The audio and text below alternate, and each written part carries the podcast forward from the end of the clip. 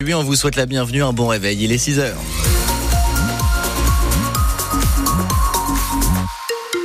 Les nuages sont certes nombreux, mais le soleil va faire quelques belles apparitions. C'est la bonne surprise du jour, et notamment dans les secteurs de Ribeauvillé, Colmar et de Münster, où le soleil sera tout particulièrement généreux, de 3 à 5 au thermomètre ce matin, jusqu'à 12 au meilleur de l'après-midi à Célestat. Là aussi, la météo, on l'a fait euh, avec vous et vos messages sur le Facebook de France Bleu Alsace. Aucune revalorisation de leurs actes depuis 15 ans et toujours aucune considération pour un travail pourtant vital, Louise. Libéraux alsaciens se mobilisent ce matin. Ils organisent une opération escargot entre Brumat et Strasbourg à partir de 10h. Pour mieux comprendre leurs revendications, on vous propose de plonger dans la journée de travail de Luc Keller. Il est infirmier depuis 20 ans dans le quartier de la Méno à Strasbourg. Bonjour C'est bon C'est le besoin de la maman, quoi. Il suffit de l'appeler et c'est impeccable, ça. C'est un métier qui est pas facile. Il suffit de le voir pédaler dans le quartier le matin entre deux patients à toute vitesse. J'ai le droit de m'arrêter à 62 ans. J'ai 800 euros de retraite. C'est mes patients qui me soigneront. Puisque moi, je ne les soignerai. On fait travaux 100 ans. Je vous garde jusqu'à ma retraite à 67 ans. Dans notre travail, voilà, on passe d'un patient à l'autre. Alors, le but du jeu, c'est d'être efficient, en fait.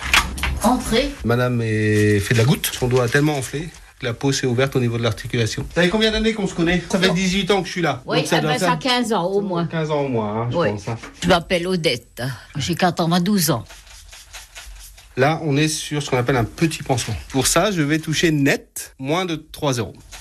C'est pas normal qu'on les paye si médiocrement pour le travail qu'ils font. Parce que s'ils sont pas là, euh, qu'est-ce qu'on ferait? Surtout les personnes qui peuvent pas se déplacer et qu'il n'y ait pas tellement de candidats, on comprend. Hein. Vous revenez jeudi? Je serai là jeudi, moi. Ouais. Ok. Euh, on se déplace parce que c'est notre boulot. Nos honoraires n'ont pas été revus depuis 2009. On est encore à des tarifs euh, largement en dessous de, n'importe quel métier, en fait. L'inflation galope et nous, on stagne, en fait. hein.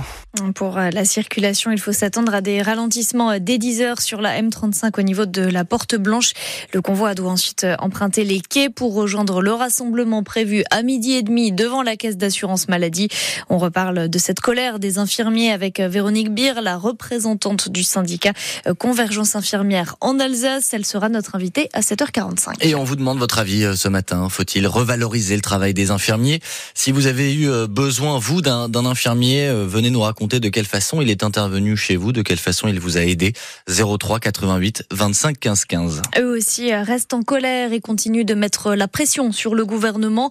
Les principaux syndicats agricoles sont reçus par le Premier ministre cet après-midi. Gabriel Attal va faire le point sur l'avancée des mesures promises il y a deux semaines. Et à partir de demain, c'est Emmanuel Macron lui-même qui va les recevoir. Euh, Paul Barcelone, c'est la preuve que l'exécutif craint le retour du mouvement. Des huées et un Emmanuel Macron bousculé, mais des applaudissements pour le Rassemblement national.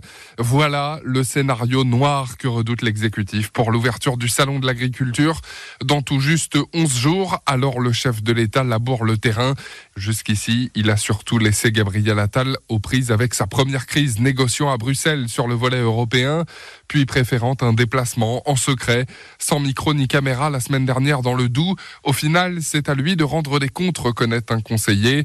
Effet boomerang, demain autour de la table les plus durs, la Confédération paysanne réputée très à gauche et la coordination rurale proche du Rassemblement national. Tous les syndicats menacent de reprendre les blocages si les résultats n'arrivent pas plus vite. Rendez-vous habituel, relativise l'Elysée, sauf qu'Emmanuel Macron n'a qu'une idée en tête, jouer l'apaisement pour éviter les coups.